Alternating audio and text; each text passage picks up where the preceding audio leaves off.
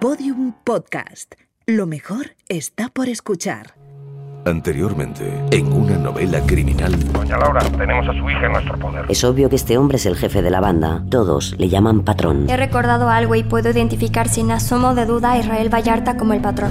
En 2002 conoce al francés Sébastien Cassé. ¿Conoces a mi hermana? Florence, te presento a Israel Vallarta. ¿Cómo puedes haberme visto? ¿Cómo puede alguien no verte? ¿Te acuerdas de Eduardo Margolis? Su socio de Raidency, el judío. ¿no? Sí, todo México debería tenerle miedo. Sebastián no está solo, ¿eh? Si no le pagas lo que le debes y lo dejas en paz, estos te van a cortar el cuello. Tú no sabes quién soy yo, hijo de la chingada. El 9 de diciembre de 2005, ¿Cómo te llamas? Israel. ¿Israel qué? ¿Te duele algo? Sí, sí. ¿Te lastimaste ahorita en la, en la- Usted me pegó, perdón. ¿Quién le pegó? Nadie, señor. Esto está truqueado. Para empezar, no la detuvieron ese día, sino el anterior. Necesito algo que lo demuestre. Su vida corre peligro, señorita. Lo que usted ve en el video es a petición de los periodistas nos piden cómo fue la entrada al domicilio para poder ir a la víctima. En cadena nacional, el director de la Policía Federal confiesa que la detención de Israel y Florence es una ficción. Entran en escena las tres víctimas. Cristina Ríos, Nunca les vi las caras. ¿No podría identificar a nadie? A nadie. su hijo Cristian de 11 años, A nosotros nos solía cuidar uno que se hacía llamar Ángel. Hablaba parecido a uno de mis primos, Edgar Rueda Parra. y a un lado, Ezequiel Elizalde Flores de 21 años. El secuestro de su hijo Ezequiel fue planeado por él mismo y por su exmujer Raquel Flores. todos narran el secuestro, pero eluden cualquier referencia a cómo transcurrió la liberación. ¿Es posible que Cristina y Cristian hubiesen sido rescatados o liberados antes de lo que indicó la policía? Se abre una nueva trama dentro de la trama.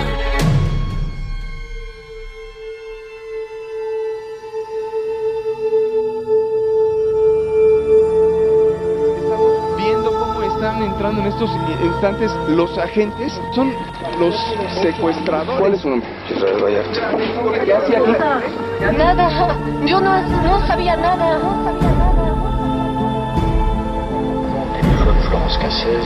El presidente de Francia, Nicolás Sarkozy. a esta farsa. Es de una ciudadana francesa de la que estamos Aquí nadie va a estar por encima de la ley. En México el que la hace, la paga, Por la que quede bien claro la para ella. administración se han detenido a 513 secuestradores. Nuestra compañera Julie García hizo una investigación a partir de las declaraciones de esta francesa. ¡Sáquenme de aquí! ¡Sáquenme de aquí!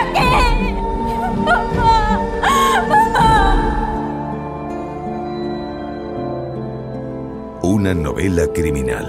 Un podcast basado en la novela homónima de Jorge Volpi. Editada por Alfaguara.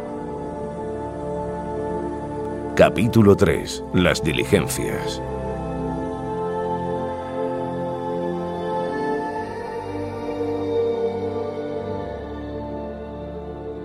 Íbamos porque Israel es trasladado al reclusorio Oriente y Florence a la prisión de Santa Marta Catidla.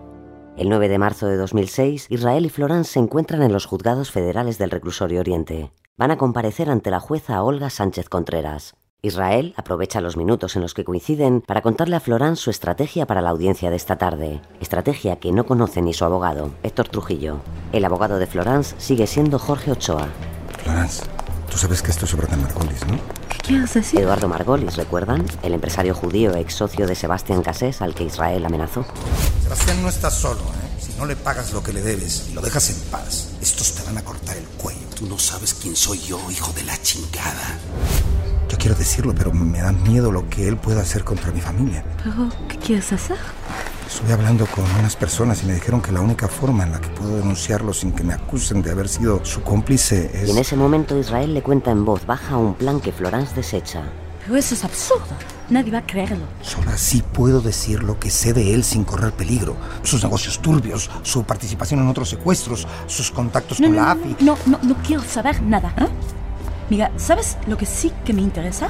Mi abogado dice que si admito que estuve contigo la noche antes de la detención, nadie creerá que yo no sabía nada. Pero Florence, solo así puedes confirmar que esa mañana no había ningún secuestrado en la casa. Jorge Ochoa dice que es lo mejor. Además, tú también vas a mentir, ¿no? No, no, no, no es lo mismo. Yo lo hago para perjudicar a Margolis. Con lo que tú dices me perjudicas a mí. Sin embargo, Israel calla unos segundos y finalmente acepta. De acuerdo. ¿Qué tengo que decir? Esta petición de Florence a Israel no tiene que ver solo con la estrategia del abogado Ochoa de cara a la jueza. A Florence le atormentan en realidad las dudas sobre si Israel es culpable o no, y Ochoa le aconseja que para empezar comience a desligarse de Israel. El primer paso de este distanciamiento será esta mentira. Ambos declaran de nuevo y por separado ante la jueza Sánchez Contreras. En esta declaración, por primera vez en esta historia, Israel Vallarta levanta su voz, no solo para denunciar las torturas a las que ha sido sometido, sino también para implicar directamente a quienes están detrás de todo lo que le ha ocurrido. Israel comienza su declaración con la mentira que le pidió decir Florence. El 8 de diciembre a las 10.30 de la mañana recogí a Florence en un lugar de alimentos rápidos en la carretera federal, a la altura del kilómetro 28. Íbamos a llevar los muebles que faltaban a su nuevo departamento. Es decir, que si la recogió en la carretera es porque no pasaron la noche juntos. Israel continúa entonces con su declaración, que coincide con la primera que diera Florence. A la altura del kilómetro 27, varios vehículos nos obstruyeron el paso.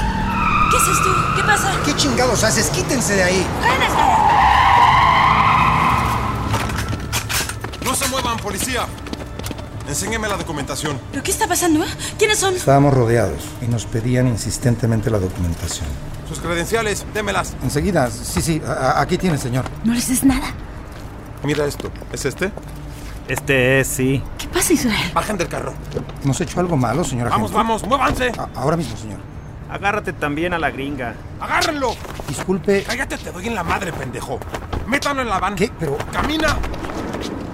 en la van me golpearon. Déjeme, no, espérense. Dale, denle bien, que se entere. ¿Quieres más, cabrón? Déjeme, ay. Ya acabamos, vámonos. Ah, ah. Llegamos a lo que creo era el estacionamiento de un edificio grande. Tú, baja de ahí. ¿Dónde me lleva? No me oíste que te bajes. Me llevaron a un nivel inferior y me desnudaron completamente. ¿Sabes de anatomía, pendejo? Esto se llama hígado, hijo de tu puta madre. Me tiraron agua sobre la boca y la nariz. Me asfixiaban. Con un palo de escoba me golpeaban en las plantas de los pies. Se pasaron de verga con un cabrón bien pesado. Ya están pagados. Me pusieron una bolsa en la cabeza. No podía respirar. A ver si te gusta esto, pinche puto. Durante horas me dieron puñetazos y patadas. Llegaron a meterme el palo de escoba en el recto. ¿Quieres más, cabrón? ¿Eh? A mí no me rezongue. Perdí la noción del tiempo. Dale más, tú también. A mí no me mandes con chiquitas, cabrón. Ya me tienes el buche lleno de piedritas, ¿eh, güey? Levántese. No sea joto, hijo de la chingada. Y en medio de la tortura, Israel escucha algo más. Atención a esto. Estando allí, escuché a otra persona en otra habitación a la que también estaban golpeando. No, ya, por favor. No más, no más, no más, por favor. Podía entenderle perfectamente. Por favor. Solo participé un par de veces. Yo solo platicaba con las personas. Me hacían pasar por otro secuestrado. Y lo, y lo hice porque mi papá es un ojete que desde pequeño nos humillaba a mi mamá y a mi hermano y a mí. ¿De dónde sacaba el dinero tu papá? Sé que compra mercancía de camiones robados. Y, y también trabaja para otras personas interceptando llamadas. Yo me autosecuestré porque necesito el dinero para el hospital de mi esposa. Comuníquese con el patrón que él se lo explicará todo. Tú sí me vas a explicar, puto. Por lo que cuenta, ¿podría ser este hombre Ezequiel Elizalde? Otro policía entró en la sala donde me estaban torturando. Tú, Vallarta, párate. ¡Párate, he dicho! Sí, sí. Toma, escribe aquí. Sagitario. ¿Qué? ¿No me entiendes? Que escribas ahí Sagitario, pendejo. Sí, señor. Y ahora aquí escribe hermano. Pero... Escribe y no chingues, pendejo. Haz un trato con nosotros y te dejamos ir con la francesa. A ella le estamos tratando igual que a ti. Tiene una ropa interior muy bonita. Cabrones. Mientras continúa esta escena en la sala de Israel, en la habitación de al lado parece que han terminado con su torturado. Callo, gente. Tuviste suerte de quedar con vida. Venga, llévenselo de aquí. ¿Ya ves, pendejo? Aquel ya pagó y se lo llevan, cabrón. Acepta la propuesta que te van a hacer ya, güey, para que tu novia se vaya. No. Yo no, yo. Mira, Israel, te pasaste de listo con alguien muy importante. Algunos de nosotros somos policías y algunos no. De que te van a chingar, te van a chingar. Si tú haces lo que se te dice, tu novia se va. ¿Me estás entendiendo? Sí le entendió, jefe. Nos va a colaborar este cabrón. Acepté. Esa medianoche me subieron a otra camioneta para llevarme a otro lugar. Me dijeron que iba a hablar con Florence. Israel, ¿qué te han hecho? Ya te vas, Florence. Hice un trato con estas personas que te van a dejar ir a la embajada. Di que perdiste tus documentos y vete a tu país. Perdóname, quise hacerte feliz y no pude. Llévensela. Tu novia ya se fue y de ahora en adelante vas a aceptar todo lo que te venga. Porque si no le rompemos la madre a toda tu familia, cabrón. Órale, nos vamos. ¿Dónde me llevan? ¿Reconoces aquí? Era mi rancho de las chinitas. Ingresamos al patio ya que las puertas estaban abiertas. Ahí me pasaron esposado a otra camioneta. Había mucho movimiento de AFIS. No dejaban de meter objetos en mi propiedad. Una televisión, maletas con ropa de Florence.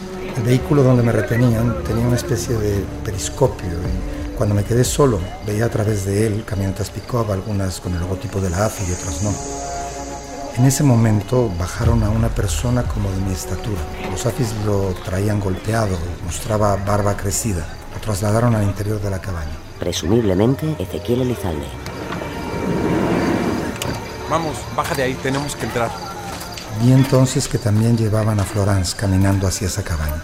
No que habían dejado ir a Florence. Camina. Me metieron también en la cabaña. Vi a Florence sentada en un sillón que yo tenía en el garaje. Había allí una mesita llena de documentos personales míos, diplomas míos, de mis hijos, fotografías de mis padres. Los habían sacado de mi caja fuerte y, y de mi casa. ¿Qué, qué, qué hace todo esto aquí? Siéntate. Me sentaron junto a Florence. Nos pusieron una cobija sobre las piernas, esposados los dos. Aparecieron entonces dos personas de traje con abrigos largos, oscuros. Más adelante escuché que uno de ellos se llamaba Israel Zaragoza. El otro, Tu hija de la chingada. golpeó a Florence y le gritaba jalándole de los pelos. Eres una hija de la chingada. Te hubieras quedado en tu país a hacer tus chingaderas. Reconocí su voz como una de las personas que estuvo torturándome horas antes, de apellidos Cárdenas Palomino. Recordemos, el director de investigación de la AFI. Cárdenas Palomino salió y volvió a entrar con una maleta oscura. Me enseñó su interior, credenciales para votar sin fotografía. Estas vas a decir que se las vendes a los polleros, ¿me oíste? Mientras me golpeaba, escuché una voz de mujer No les peguen, ellos no nos hicieron nada. Presumiblemente Cristina Ríos. y otra voz de hombre le contestaba. No los defiendas, son unos hijos de la chingada. Reconocí la voz de la persona que horas antes estaban torturando en el mismo lugar donde me golpeaban a mí. De nuevo, Ezequiel Elizalde. Luego Cárdenas Palomino se puso a dar indicaciones a otras personas de que en qué lugares y cómo tenían que entrar para hacer las tomas y salió. Un oficial de la AFI se quedó golpeándome. Y ahora no te pases de listo. En ese momento encendió la televisión, en el canal 2 de Televisa. En la primera toma, un agente de la AFI abría la puerta con mucha facilidad. Al hacer la toma general, noté que dentro del terreno ya no estaban las camionetas de la AFI. La toma se daba hacia la derecha y entonces entraron en la cabañita. En eso, Cárdenas Palomino se coloca a mi lado y me toma por el cuello para hacerme daño, recordándome que no podía retractarme. Levanta la cabeza, levanta la cabeza. ¿Cómo te llamas? Israel. ¿Israel qué? ¿Cuántas veces tienes secuestrado? Después de esto, Cárdenas Palomino me sacó de ahí para meterme en una pick-up de la AFI. Sube. Después subieron a Florence. Nos dejaron ahí. De vez en cuando subían Cárdenas Palomino y Zaragoza a golpearnos. Entre medias nos bajaron en varios momentos para que la prensa nos grabara y nos hiciera fotos. De allí nos llevaron al asiedo. Ahí nos esperaba el Ministerio Público, Alejandro Fernández Medrano. Estás metido en un pedote y tengo consigna de darte en la madre. Ya había platicado contigo y te dijeron que tenías que aceptar todo lo que te pusieran y empezaste a cagarla en la televisión. Según Israel, su abogado de oficio, Fabián Leobardo Cuajical, nunca está presente cuando elabora su supuesta declaración ministerial, es decir, cuando le torturan. Me llevaron luego a un cuarto con un espejo. La cámara de Gesell. Allí algunas personas me observaban. En un momento que encendieron la luz accidentalmente pude ver a una chica. Presumiblemente se trataría de Valeria, Valeria Cheja. Me ingresaron en la galera 3. Yo estaba desfallecido. A la mañana siguiente una persona vestida de civil entró en mi celda, me golpeó y me dijo, te manda los buenos días tu judío favorito. Ya sabes que si hablas te mueres tú y toda tu familia. A mí me quedó claro a quién se refería. A Eduardo Margolis, por supuesto. A partir de este momento, Israel pasa a narrar cómo conoció a su amigo y ex socio Sebastián Casés y cómo a través de este conoció a Margolis. Le conocí en 2002. Sebastián nos presentó un día y tomamos un café. Intercambiamos números telefónicos, aunque no pensé que fuera a llamar. Sin embargo, después de un tiempo me marcó para saludarme y decirme que cuando estuviera por la Ciudad de México pasara a saludarle. A partir de ahí nos vimos varias veces. ¿Sabes por qué vengo aquí, Israel? Vengo porque me recuerdas a un amigo que tuve cuando recibía entrenamiento del Mossad en Israel. ¿Qué es el Mossad? Es un grupo de inteligencia contra los enemigos de Israel. ¿Inteligencia? ¿Eso quiere decir espías? Mucho más que eso. Por eso te voy a pedir que seas muy discreto, sobre todo cuando me llames por teléfono. Hay mucha gente interesada en escuchar lo que yo hablo. En otra ocasión, Margolis y yo tuvimos relaciones íntimas. Empezamos a tener más confianza y me hizo confesiones. Por mis negocios de blindaje y por la experiencia que he recibido del gobierno de Israel, asesoro a la comunidad judía en casos de secuestro. Les vendo aparatos sofisticados, vehículos y protección. ¿Les proteges a todos? No. Por mi posición en la comunidad judía, sé quiénes son secuestrables. Se jactaba de que nadie se iba a imaginar su relación con este tipo de actividades. Dejé de verlo por ser una persona peligrosa. Eso fue a mediados de 2003. Desde entonces no tuve acercamientos con él hasta que en diciembre de 2004, cuando me enteré por Yolani, la mujer de Sebastián, de que había amenazado a su familia. Bueno, Tienen suerte de que no esté en México, porque les pondría una pistola en la cabeza antes de secuestrar a sus hijos. oh, Dios mío. Entré en cólera y le amenacé. Sebastián no está solo, ¿eh? Si no le pagas lo que le debes y lo dejas en paz, estos te van a cortar el cuello. Tú no sabes quién soy yo, hijo de la chingada. Supe además que Margolis tiene varias demandas en su contra, entre ellas un intento de homicidio. El hecho es que estoy seguro de que la única persona que tiene el poder para mandar a la AFI a chingarme es él. En el arraigo me mandó un aviso que si yo abría la boca o lo involucraba, toda mi familia desaparecería. Por eso pido protección para mi familia y para mí, y pido también que tanto él como Ezequiel Elizalde sean investigados. La verdad es que la nueva declaración de Israel ante la jueza es en muchos puntos sorprendente. No solo miente en lo que le pidió Florence acerca de la noche que pasaron o no pasaron juntos, sino que hay algo que llama poderosamente la atención de su abogado, Héctor Trujillo. ¿Por qué dijiste eso? Se refiere, por supuesto, al momento en que su cliente afirmó haber tenido relaciones sexuales con Margolis. Otros presos me recomendaron hacerlo así, para protegerme en caso de ser acusado de complicidad con Margolis. ¿Dijiste eso porque otros presos te lo recomendaron? Sí. Te lo diré sin rodeos, Israel. Has cometido un grave error. En una entrevista posterior, Israel me confesó que esta declaración, en la que indica que mantuvo relaciones sexuales con Margolis, es falsa. ¿Y a estas alturas del mosaico, a quién o qué creer? Cuando por fin le toca su turno, después de escuchar atónita durante horas la confesión de Israel, Florence se limita a responder las preguntas de su abogado. Repite la mentira anunciada ya por Israel, que no pasó la noche del 7 al 8 de diciembre de 2005 con su exnovio. Luego confirma que ambos fueron detenidos por agentes de la AFI y conducidos al asiedo siguiendo paso a paso lo ya dicho por su exnovio. Israel fue torturado durante todo ese día. A mí me tenían en una camioneta estacionada frente a las instalaciones de la Procuraduría. También a mí me maltrataron y me pidieron que reconociera a diferentes personas en una serie de fotografías. Pero añade un par de detalles a su relato previo. Durante el viaje de las chinitas al cielo, los agentes aprovecharon que me tropecé para acariciarme. Además, cuando llegué a la Procuraduría, una persona me preguntó si conocía a Eduardo Marolis. Yo le dije que sí, que lo había visto dos veces y que mi hermano Sebastián había trabajado con él. Esta persona entonces me amenazó. Te vas a ir al hoyo por mucho tiempo. La vida en la cárcel no es fácil para nadie, tampoco lo será para Florence. En México se impone la ley de la selva, la sumisión total a la arbitrariedad de los custodios y a las internas con más poder. Los primeros 80 días de su encierro, Florence permanece en su celda. Solo abandona su reclusión para acudir a las audiencias, que se celebran casi a diario. Avivada acaso por el abogado Ochoa, aumenta la desconfianza de Florence hacia Israel. Durante las audiencias deja de hablarle y lo mira con recelo. A principios de junio de 2006 la trasladan al Centro Femenil de Readaptación Social de Tepepan, tal como había solicitado. El trato aquí es menos severo y el aire resulta más puro. Por estas fechas la defensa pide la opinión de dos peritos expertos. Un doctor examina a Ezequiel Elizalde para determinar las secuelas físicas de su cautiverio. Respecto a la cicatriz que presenta en el dedo, la que supuestamente le quedó después de intentar anestesiárselo, dictamina que se trata de una mancha en la piel de nacimiento. También los expertos en foniatría comparan la voz de Israel con la de los negociadores de los otros seis secuestros que le atribuye la policía. Su conclusión es que no hay semejanza alguna. Nada vincula a Israel con estos secuestros. La única esperanza en estos días es que Eduardo Margolis declare. La declaración de Eduardo Margolis se produce por fin el 11 de julio de 2006 ante el Juzgado Quinto de Distrito. Florence, Israel y los abogados están presentes. Margolis nunca les mira los ojos.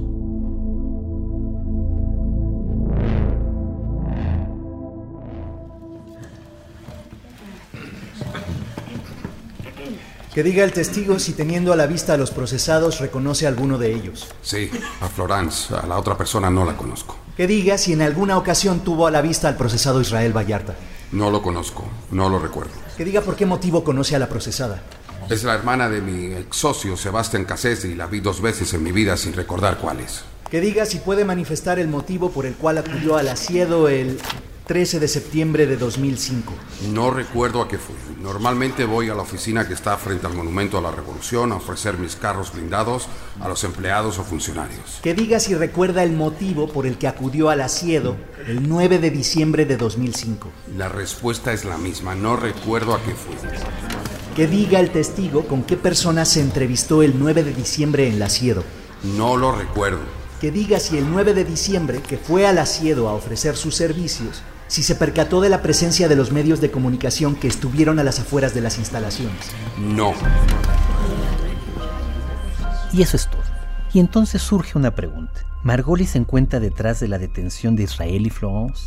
Sea como fuere, es el único personaje que mantiene vínculos con todos los demás involucrados en el caso. Sebastián, Florence, Israel, García Luna y Cárdenas Palomino. Y más adelante, ¿acaso también veremos que con Cristina, Ezequiel y el padre de este, Enrique Elizalde Menchac? Vuelven los días eternos. Florence ha dejado de confiar en el abogado Ochoa. Le parece que se escurre, que es indiferente a su caso y que le da falsas esperanzas.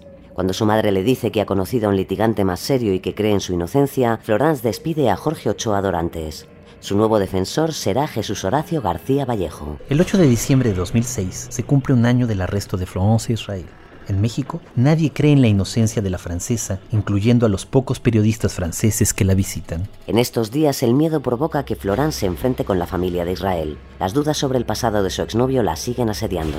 Por otro lado, ha llegado a sus oídos que las víctimas insisten en que había una mujer rubia entre los secuestradores, y Florence empieza a creer que la descripción podría encajar con Guadalupe, la hermana de Israel. Recordemos que Guadalupe fue pareja de Alejandro Mejía, dueño de la supuesta casa de seguridad de Xochimilco. Cuando Guadalupe se entera de que Florence la señala, se encara con ella.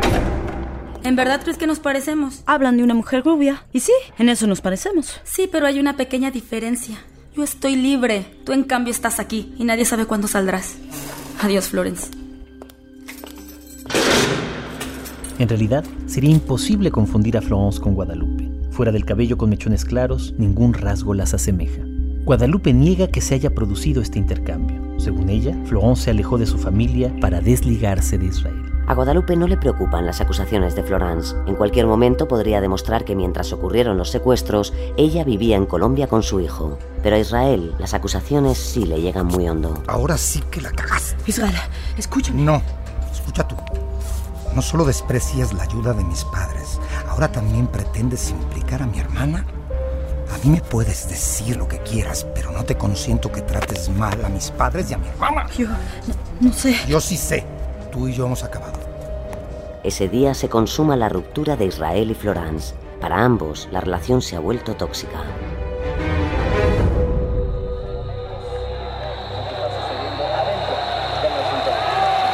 Asumo la presidencia de la República y con esta el mandato legítimo de servir a la nación como jefe de Estado y jefe de gobierno.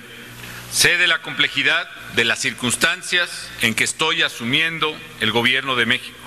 Sin embargo, estoy habituado a enfrentar y superar todos los obstáculos. El 1 de diciembre de 2006, Felipe Calderón asume la presidencia de la República después de uno de los procesos electorales más polémicos de la historia de México. Calderón recibe un país donde se producen 620 secuestros al año. Sí se pudo y sí se puede. Pero Calderón tiene además otro grandísimo reto, la lucha contra el narcotráfico. El presidente ordena que el ejército luche al lado de la Policía Federal en el combate frontal contra el narco y uno de los principales investigadores de esta guerra será precisamente Ciudadano Genaro García Luna, nombrado por Calderón secretario de Seguridad Pública Federal. en los términos del artículo 69 de la Constitución Política de los Estados Unidos Mexicanos, protesta usted decir verdad ante esta Cámara de Diputados, a la que comparece a efecto de ampliar el análisis correspondiente a la glosa del cuarto informe de gobierno del presidente de los Estados Unidos Mexicanos en el ramo de su competencia. Sí, protesto. García Luna sistematiza la manipulación de los testigos, la tortura y la complicidad de los medios, todo previamente ensayado con Florence e Israel. La guerra contra el narco ha provocado hasta el día de hoy 220 mil muertes, un estado de violencia que afecta también a los políticos. En m'adressant à vous ce soir, dans ce moment qui est, chacun le comprend, exceptionnel dans la vie d'un homme, je ressens une immense, une sincère et une profonde émotion. El 16 de mayo de 2007 también hay elecciones en Francia. Gana el conservador Nicolas Sarkozy, que asegura su intención de visitar México en los próximos meses. Remercier tous les autres chefs d'État Entre otras cosas, agradece los buenos oficios de México para rescatar a la ciudadana franco-colombiana Ingrid Betancourt. En breve hablaremos de ella. En esos días, Charlotte y Bernard Cassé, los padres de Florence, consiguen una cita con el diputado alcalde de Falampon, Thierry Lazaro. Lazaro es diputado de la UMP, el partido Unión por un Movimiento Popular presidido por Sarkozy y disuelto en 2015. Al escuchar de sus padres el caso de Florence, Lazaro les promete solicitar una cita directa con Sarkozy. Efectivamente, en poco tiempo reciben la confirmación de que el presidente los recibirá en el Elíseo. El 15 de octubre de 2007, casi dos años después de su arresto, la jueza Olga Sánchez Contreras decreta que el proceso de Florence quede separado del de Israel. En estos dos años, Florence ha pasado por muchos estados de ánimo, pero últimamente se muestra optimista. Su hermano Sebastián le ha dicho que se rumorea que las conclusiones de la jueza serán a su favor. Se dicta la sentencia y Florence será informada de ella por el secretario del juzgado, que la visita en la cárcel. Buenos días, señorita Cassés. ¿Cómo se encuentra? Señor secretario, le estaba esperando. Soñaba con este momento. Como sabe, ya se ha dictado sentencia sobre su caso. Vengo a comunicársela. ¿Está preparada? Sí, sí, le ruego no me haga esperar más. Señorita Florence María Luis Cassés Crepin, siento comunicarle que la jueza Sánchez Contreras la ha encontrado culpable de los delitos de privación ilegal de la libertad en la modalidad de secuestro, en perjuicio de Ezequiel Elizalde, Cristina Ríos, Raúl Ramírez y Cristian Ríos, de violación de la ley federal contra la delincuencia organizada y de portar y poseer armas y cartuchos de uso exclusivo del ejército. No puede ser. ¿Cuántos años me han condenado? En total la condena asciende a 96 años de cárcel. ¿Cómo? Lo lamento mucho, señorita Cases. No puede ser. No, no, no, no. Desesperada, Florence contacta con Lazaro, de quien sus padres no han cesado de hablarle desde que se entrevistaron con él en su despacho. Monsieur Lazaro, no sé qué más hacer. Jamás saldré de aquí. No te preocupes, Florence. Te vamos a sacar de ahí. Francia está contigo. Ya no estás sola. Y es cierto, la sentencia ha causado conmoción en Francia y la ciudadanía empieza a movilizarse. Se funda el comité Liberen a Florence Cassés. Mientras, en México, el secretario del juzgado visita a Israel para informarle de la sentencia de Florence. 96 años. Pero eso es un chingo. No es tan mala como parece.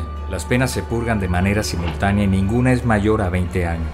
20 años. Es lo mismo que podrías esperar tú, Israel. Puta madre. Mi juventud completa derrochada en la cárcel.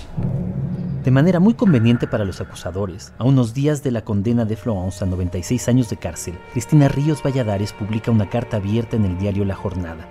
Escuchemos un fragmento y preguntémonos si es su voz o la voz de alguien que quiere hablar a través de ella. A la opinión pública.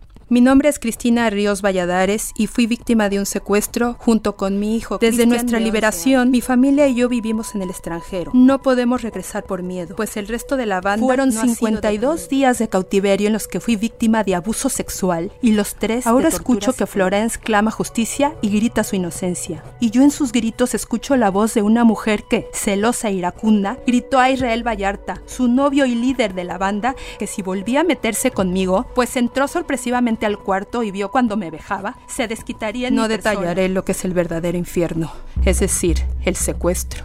Esta carta es solo un desahogo. El caso está en las manos de la justicia mexicana. Esta es la primera vez que Cristina Ríos afirma haber sufrido abusos sexuales. En años posteriores ampliará más datos sobre esto. Y este es el momento en el que este caso empieza a tomar nuevos vuelos, sobre todo por la parte de Florence. La opinión pública francesa se moviliza en su apoyo, mientras que en México nadie duda de su culpabilidad, y esta lucha se verá materializada por el enfrentamiento entre los dos mandatarios de sendos países, dos presidentes conservadores que comparten una seria preocupación, la seguridad. El caso Vallarta Casés está a punto de convertirse en un asunto de Estado que puede llegar a enfrentar a dos potencias mundiales. Empiezan los movimientos estratégicos. Se está abriendo la puerta, Se está abriendo la puerta. Está Ingrid Betancourt. Ingrid Betancourt descendiendo del avión de la Fuerza Aérea Colombiana. Viene con botas, viene con un pantalón azul, un chaleco del ejército, un gorro de campaña del ejército y está abrazando a su madre. El 2 de agosto de 2008, la política franco-colombiana Ingrid Betancourt, candidata a la presidencia de Colombia y secuestrada por las FARC en 2002, es liberada. En este caso, Francia y México han colaborado mano a mano por esta liberación, y Sarkozy se ha implicado especialmente en él. Días después de su liberación, Ingrid viaja a París, donde es recibida por el presidente en el Elíseo.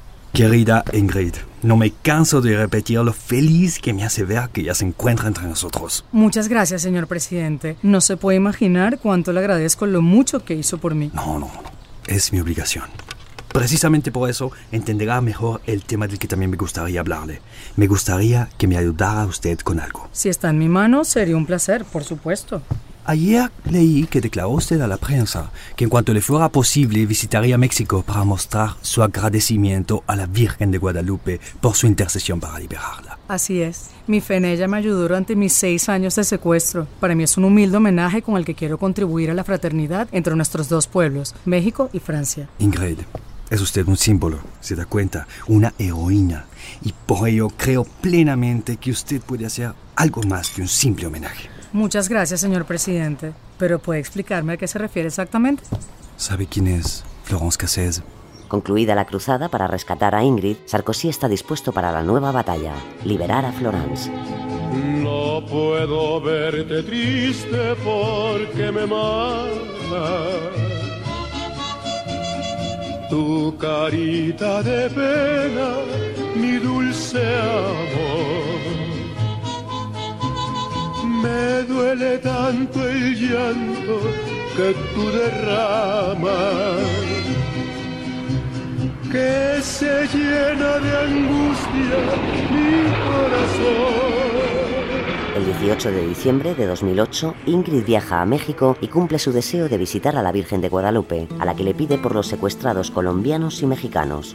No hay que olvidar que ese año se han producido en México 9.855 secuestros. Ingrid aprovecha para entrevistarse con Calderón y le entrega una carta de Sarkozy fechada el 25 de noviembre, la primera carta entre los dos mandatarios. Al hacérsela llegar a través de Ingrid, Sarkozy intenta que tanto el modo de comunicarse como el contenido no transmitan presión. Señor presidente, la confianza que caracteriza nuestras relaciones personales me lleva a hablarle de un caso delicado y doloroso. La situación de la señorita Florence Cassez suscita en Francia un auténtico desasosiego. He recibido recientemente a su familia y me han señalado los elementos preocupantes que contendría el expediente, principalmente las circunstancias del arresto, los testimonios de cargo y la longitud del procedimiento. Me dirijo a usted para transmitirle la esperanza de la familia de la señorita Cassés de que la justicia mexicana se pronuncie respetando sus derechos fundamentales, en particular a ser juzgada en un plazo razonable. Desde luego, las autoridades francesas tratarán este caso como una extensión de la protección consular, respetando la soberanía de México y la independencia de la justicia. Pero Sarkozy no deja el asunto solo en manos de esta carta. Interviene directamente para que el abogado Fran Berton tome las riendas del asunto formando equipo con Horacio García Vallejo. Bertón propone además a otro abogado para unirse a la defensa, Agustín Acosta, hijo del exgobernador de Veracruz, francófilo y especializado en derecho penal. Bertón y Acosta se entrevistan.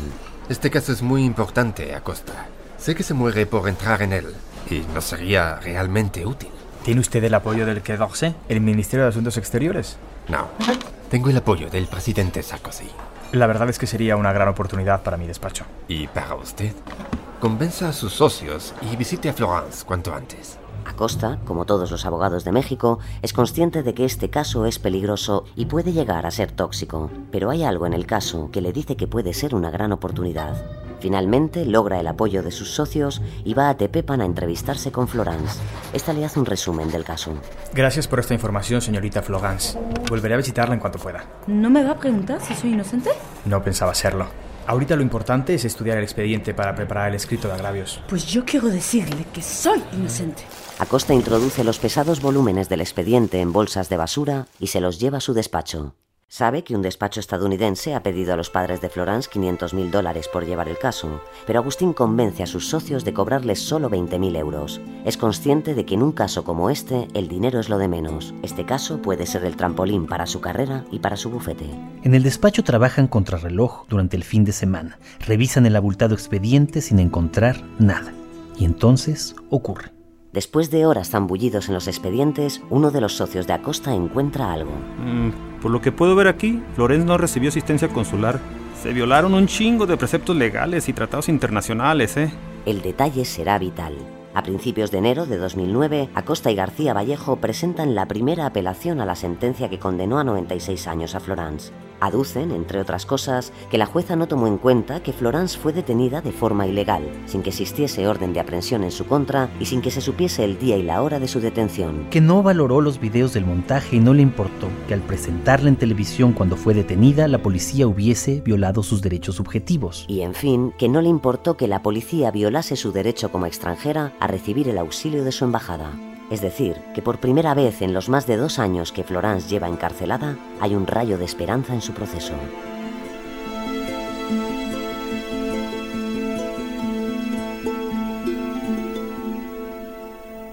En estos días se produce un careo entre Israel Vallarta, Cárdenas Palomino y otros de los agentes que lo detuvieron. Detengámonos un momento en él, porque en mucho tiempo no volveremos a oír nada del mexicano.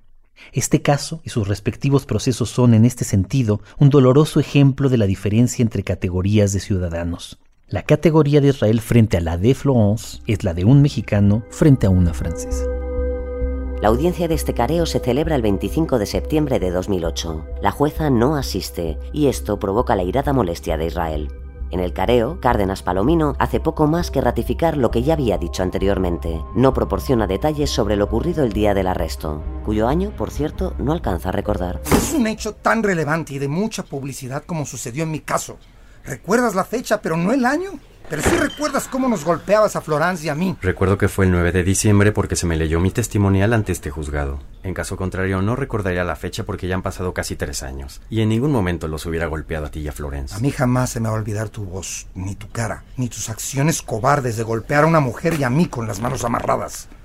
Solo te comento que todas las mentiras se sostienen mientras las verdades llegan. Niego firmemente haberle golpeado e insisto en remitirme a mis declaraciones previas. He dicho todo lo que tenía que decir. Los careos con los demás agentes ofrecen la misma dinámica. Israel los acusa de mentir y de haberlo detenido el 8 de diciembre. Ellos repiten una y otra vez que la verdad histórica se encuentra en su informe. Poco más se va a poder avanzar en esta línea. Sin embargo, la línea de Florence avanza, y a buen paso. La carta que Sarkozy hizo llegar a Calderón comienza un peloteo entre ambos presidentes. El 6 de febrero de 2009, Calderón contesta amablemente a esta carta. Escuchemos un extracto de esta contestación porque dará mucho que hablar. Señor presidente, me refiero a su atenta carta del 25 de noviembre relativa a la situación de la ciudadana francesa Florence Cassés. Puedo decirle que las instancias competentes resolverán el caso con estricto apego al debido proceso legal y a los derechos humanos de la señora Cassés.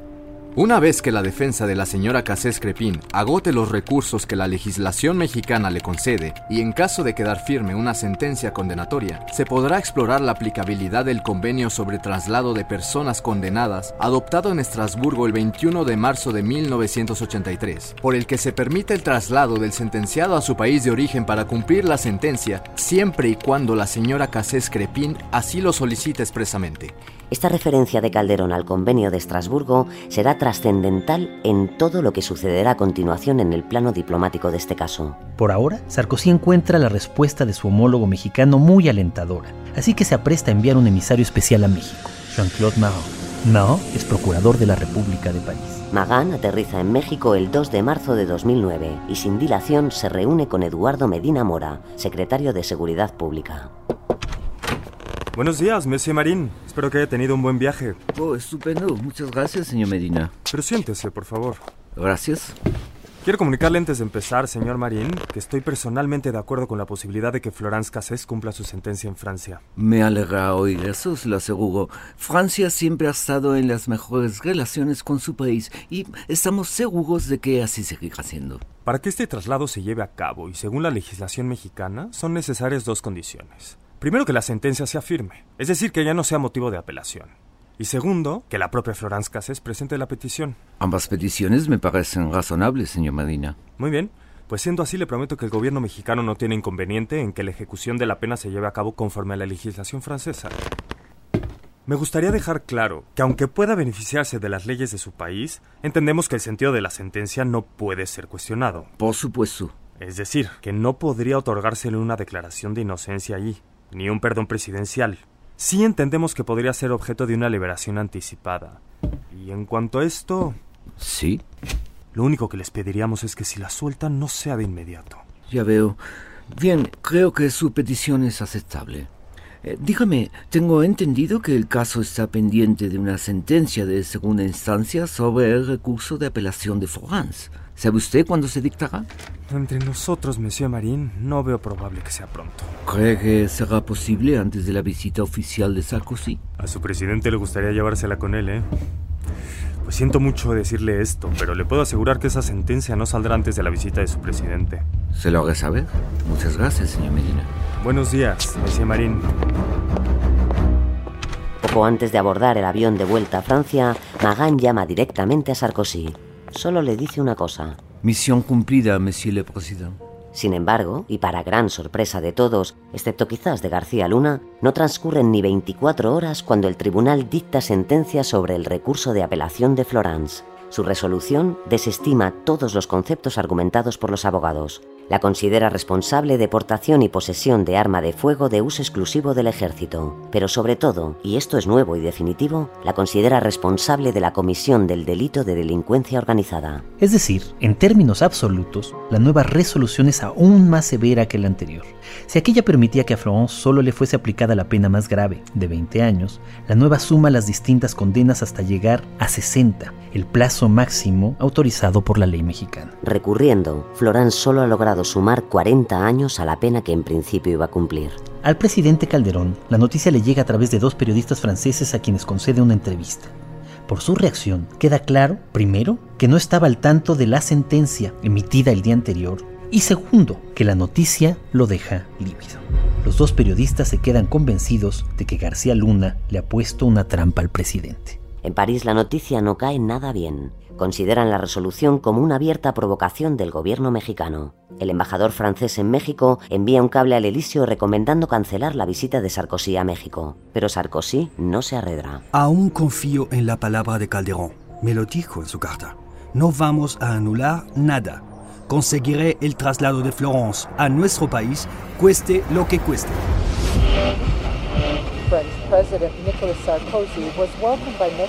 Este domingo, el presidente de Francia, Nicolás Sarkozy, visitó en compañía del presidente Felipe Calderón. El 8 de marzo de 2009, Nicolás Sarkozy y su esposa Carla Bruni inician su visita oficial a México. Ese mismo día, la pareja francesa almuerza con Calderón y con su esposa. Este plato es exquisito. ¿Qué es? ¿Le gusta? Es una especialidad de Veracruz. Si quiere le doy la receta. Querido Felipe, si no tiene inconveniente, me gustaría hablar con usted del tema de la ciudadana francesa Florence Cassez antes de iniciar las visitas oficiales. Podemos hablar después del almuerzo, si no le parece mal. No me gustaría que este asunto empañe nuestras agendas. Yo opino que sería más conveniente para ambos países aplicar cuanto antes la Convención de Strasbourg en este caso.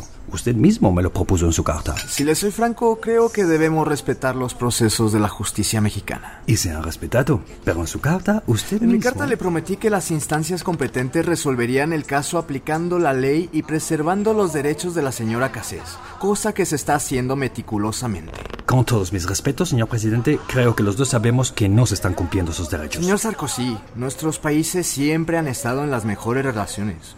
Por mi parte quisiera seguir confiando en nuestra mutua alianza, pero para ello le sugiero que tenga en más consideración a México y su justicia. El proceso seguirá el curso de la legalidad. Señor presidente, mi intención es llevarme a Florence Cassez conmigo a mi vuelta a Francia. Nicolás. ¿Cómo dice? Hay que poner fin a esta farsa. Es de una ciudadana francesa de la que estamos hablando.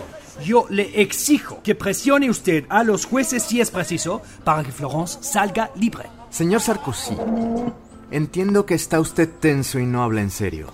Por favor, le pido que permita trabajar a la justicia mexicana y que deje de cuestionar nuestra autoridad si no tiene inconveniente. La diplomacia francesa negó que Sarkozy planteara una exigencia tan directa. Afirmó que el presidente francés únicamente pidió a Calderón cumplir con la palabra empeñada por Medina Mora ante Magan, el procurador de París. Al llegar a su habitación del Four Seasons, Sarkozy llama por primera vez a Florence a la prisión de Tepepan. Antes de comunicarla con el presidente, uno de sus consejeros pide a Florence mantener la conversación en el más estricto secreto. Florence, va a ser necesario que tenga confianza. Para mí es como si usted fuera de nuestra familia. Yo le prometo que le vamos a sacar de ahí. Merci, merci, monsieur le président. Mi esposa Carla quiere hablar con usted. Se la paso, Carla. Hasta pronto, Florence. Aguanta. Francia no te olvida. Francia no te abandona. Merci. ¿Florence? Sí. Hola, Florence. ¿Cómo estás? Bien, señora Sarkozy. Muy emocionada ahora mismo. Quería ir a verte, pero Nicolás me dice que no es recomendable. Estoy muy decepcionada. Pero me comenta que esto te haría más, más mal que bien. No sabemos cómo lo tomaría la opinión pública mexicana. G- Gracias. Gracias de veras a los dos. Merci. Al día siguiente, ambas parejas siguen con la agenda oficial de la visita. En el Senado, el presidente francés sube a la tribuna. Sarkozy se dispone a realizar una delicada labor de equilibrismo, mostrar la buena voluntad de su gobierno hacia México y pedir justicia para Florence Cassé sin incomodar demasiado a sus anfitriones. Sarkozy empieza recalcando la amistad entre México y Francia. Habla de lo que él denomina los cuatro nuevos soles de la alianza entre los dos países. En este cuarto sol, el de la seguridad, Sarkozy elogia a Calderón por su lucha contra el narco. Pero entonces algo ocurre, una pausa repentina. El francés toma aire y comienza a improvisar. Y para que quede todo muy claro, me dijeron que no tenía que comentar, lo cual me da muchas ganas de comentarlo. No soy el hombre de la impunidad, para nadie. Pero al mismo tiempo tengo una responsabilidad frente a mis conciudadanos, hagan lo que hayan hecho. Y pido que se respete este equilibrio. Pero no por ser francés uno se merece la impunidad. Y cuando se es una gran democracia hay que aplicar los convenios internacionales. En ningún momento nombra a Florence Cassés, pero está claro que no quiere dejar de hablar de ella ante el Senado mexicano y ante los medios allí presentes. Asumiré, señor presidente, mi deber, que es ocuparme de mis conciudadanos como cualquier edil de México tiene el deber de preocuparse de sus conciudadanos. Y por si no queda claro, elabora el que será el mantra de toda su visita a México. Y última cosa, sí deberíamos ocuparnos únicamente de aquellos conciudadanos que no le necesitan, que son ricos, poderosos, honestos y que nunca, nunca cometieron ningún delito, entonces el oficio de presidente de la República sería muy fácil. En este discurso, Sarkozy resume su posición acerca del asunto Florence Cassés. Durante toda su estancia, el francés dará una de cal y otra de arena. Por ejemplo, propone un año de México en Francia en 2011, pero por otra parte no pierde oportunidad para hablar del asunto Cassés en cualquier sitio. La tensión crece con los días de la visita. El punto álgido de esta tensión se dará en una conferencia de prensa que ofrecen los dos presidentes. Existe el Tratado de Estrasburgo de 1983 que prevé la posibilidad de transferir un detenido francés a Francia, a un detenido mexicano detenido en Francia a México. Si la señora Cassés solicita la aplicación de este tratado, que lo hará, Francia solicitará que esta convención sea cumplida para que Cassés pueda cumplir su pena en Francia, en su país. Entonces, y por primera vez, Calderón se refiere a lo que fue su propia propuesta, la Convención de Estrasburgo. Sin embargo, lo hace amagando con una posible negativa a su aplicación. La reserva consiste en que Francia se reservó para sí el derecho de revocar, modificar, reducir o incluso cancelar las sentencias conforme a la justicia francesa. Y Sarkozy realiza en este momento un anuncio que sorprende tanto a la prensa como a los defensores de Florence. Decidimos, con el presidente Calderón, implementar un grupo de trabajo que sea jurídico, porque esto es una cuestión jurídica. El grupo se reunirá a partir de mañana y cuando saque sus conclusiones, el presidente Calderón y yo estamos comprometidos a respetarlas. El hecho es que Sarkozy se va de México sin llevarse a Florence consigo. En su última comparecencia en el Palacio Nacional, pronuncia un último discurso en el cual no puede evitar que se le cuele una feroz crítica contra la justicia mexicana. Quisiera decir únicamente que se lucha contra el crimen con las reglas de la democracia y de la república. No se lucha contra el crimen con las reglas de los criminales. A la partida de Sarkozy, las relaciones entre los dos países quedan en un estado de extrema frialdad. Días después, el 13 de marzo de 2009, Calderón se refiere al caso Casés en una entrevista concedida a TV Azteca. No puede ser más claro con su postura. Yo le dejé muy claro al presidente Sarkozy que tiene que garantizarnos Francia que esta mujer no burle la acción de la justicia mexicana por el hecho de trasladarse a Francia. Aquí nadie va a estar por encima de la ley. En México el que la hace, la paga, que quede bien claro para ella y para todos los secuestradores. Que cualquiera que agarremos, lo vamos a perseguir, lo vamos a llevar a la justicia y va a pagar su condena. El hecho es que la tormenta que el mundo diplomático francés y mexicano veía venir hace meses ya está aquí. Los diplomáticos se adelantan y ponen en marcha sus maquinarias. Por la parte mexicana, Jorge Castañeda, antiguo canciller de Fox, recomienda a Ignacio Morales Lechuga, abogado de profesión y ex embajador de México en Francia, para que emita su opinión sobre el caso Cassé. Morales Lechuga accede a leer el expediente y como todos los que hemos tenido la paciencia de estudiarlo, se topa con un cúmulo de irregularidades. Morales Lechuga es consciente de que el secuestro se ha convertido en un tema muy sensible en México, que por otra parte está en año de elecciones. Así que tras diversos viajes a Francia para tantear el terreno, pone en marcha una investigación paralela del caso. Recurre para ello a los servicios de un antiguo colaborador suyo, Fernando de la Sota. Al cabo de unas semanas de trabajo, de la Sota informa a Morales Lechuga. ¿Qué pudiste averiguar? Según los datos que pude recopilar, Florence e Israel son inocentes. Aunque Israel sí pudo haber custodiado autos robados. Entonces, ¿por qué se les acusa? No sé, yo apostaría que su captura ha sido una venganza de Eduardo Margolis. ¿Margolis? Verá, he encontrado unos vínculos muy interesantes. No tanto entre Vallarta y Casé como entre los secuestrados. En primer lugar, Cristina Ríos. Trabajó como ama de llaves de Margolis y fue amante de Israel cuando estaba casado con Claudia Hernández. Claudia viajó al DF y le sorprendió infraganti. Su reacción fue a bofetear a Cristina. Pero eso es muy parecido a lo que contó sobre Florence. Es lo mismo. Cristina le adjudicó el episodio a Florence. Los celos, la amenaza. Eso por la parte de Cristina. Por otro lado está Ezequiel Elizalde. Su padre, Enrique Elizalde, es un secuestrador. Este lo entregó como rehén a una banda rival. No mames. Y hay algo más. El conflicto entre Margolis y Sebastián Casé. ¿Qué pasa con él? Margolis estaba enamorado de Casé. De ahí el lío. ¿Pero todo esto lo puedes demostrar? Aquí está todo.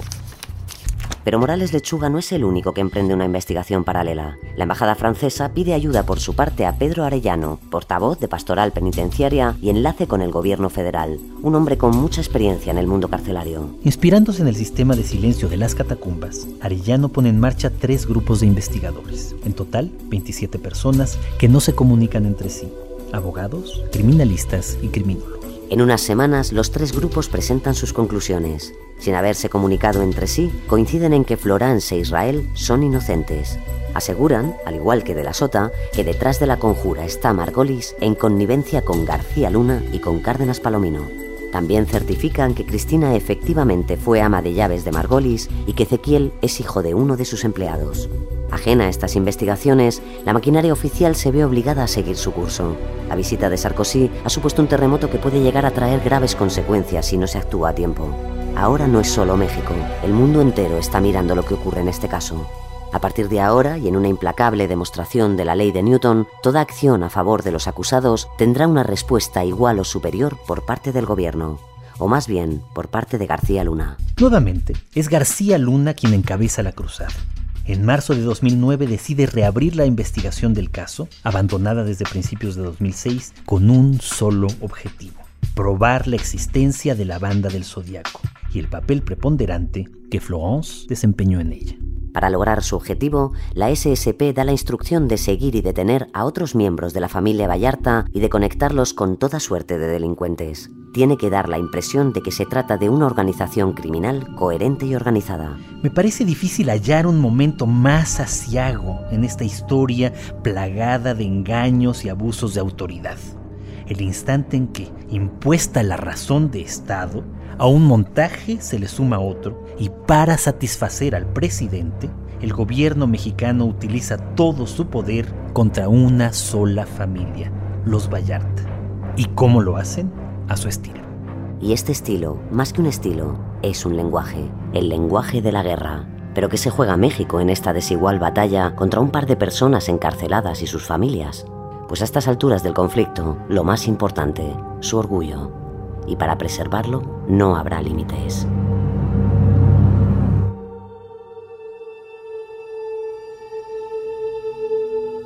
Una novela criminal. Un podcast basado en la novela homónima de Jorge Volpi, Premio Alfaguara de Novela 2018. Esteban Roel como Israel Vallarta, Alba Alonso como Florence Cassé, Javier Godino como Nicolás Sarkozy, Emanuel Gursten como Felipe Calderón, José Luis Navarro como Eduardo Margolis, Efraín Rodríguez como Ezequiel Elizalde, Hilda González como Cristina Ríos, Alan Bravo como el abogado Acosta con las voces en el elenco de Nacho Marraco, Jos Gómez, Álvaro Ramos, Sol de la Barreda, Roberto Medel, Edgar Novales, José Manuel Ribani, Roberto Sánchez Padilla, Viridiana Moreno, Ignacio de la Sota, José Roberto Díaz Bausón, Ana Blanco, Emilio Gallardo, Rubén Darío Jaime Chacón y Francisco Javier Fernández Casanueva, con la colaboración en el podcast de Unique Talents, Nicolás Solís, Jesús Blanquiño, Jimena Marcos, María Jesús Espinosa y Juan Ochoa. Guión Daniel Marín y Mona León Siminiani. Edición y diseño sonoro Roberto García, Alex Otegui y Mona León Siminiani. Producción Fermín Agustí. Dirección Mona León Siminiani.